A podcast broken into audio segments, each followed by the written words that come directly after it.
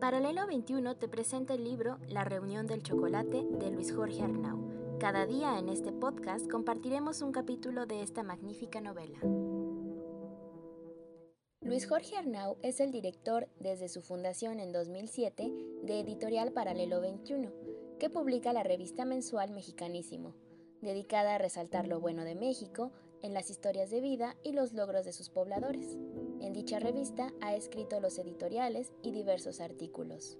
Ha participado como compilador y escritor en ocho libros de Editorial Paralelo 21.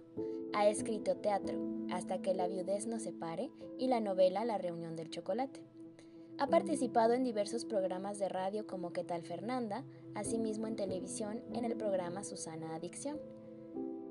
Nacido en 1956, ingeniero y coleccionista de máscaras, se dedicó durante 20 años a la industria metalmecánica, antes de optar por trabajar editorialmente en convencernos de que este país vale más de lo que creemos.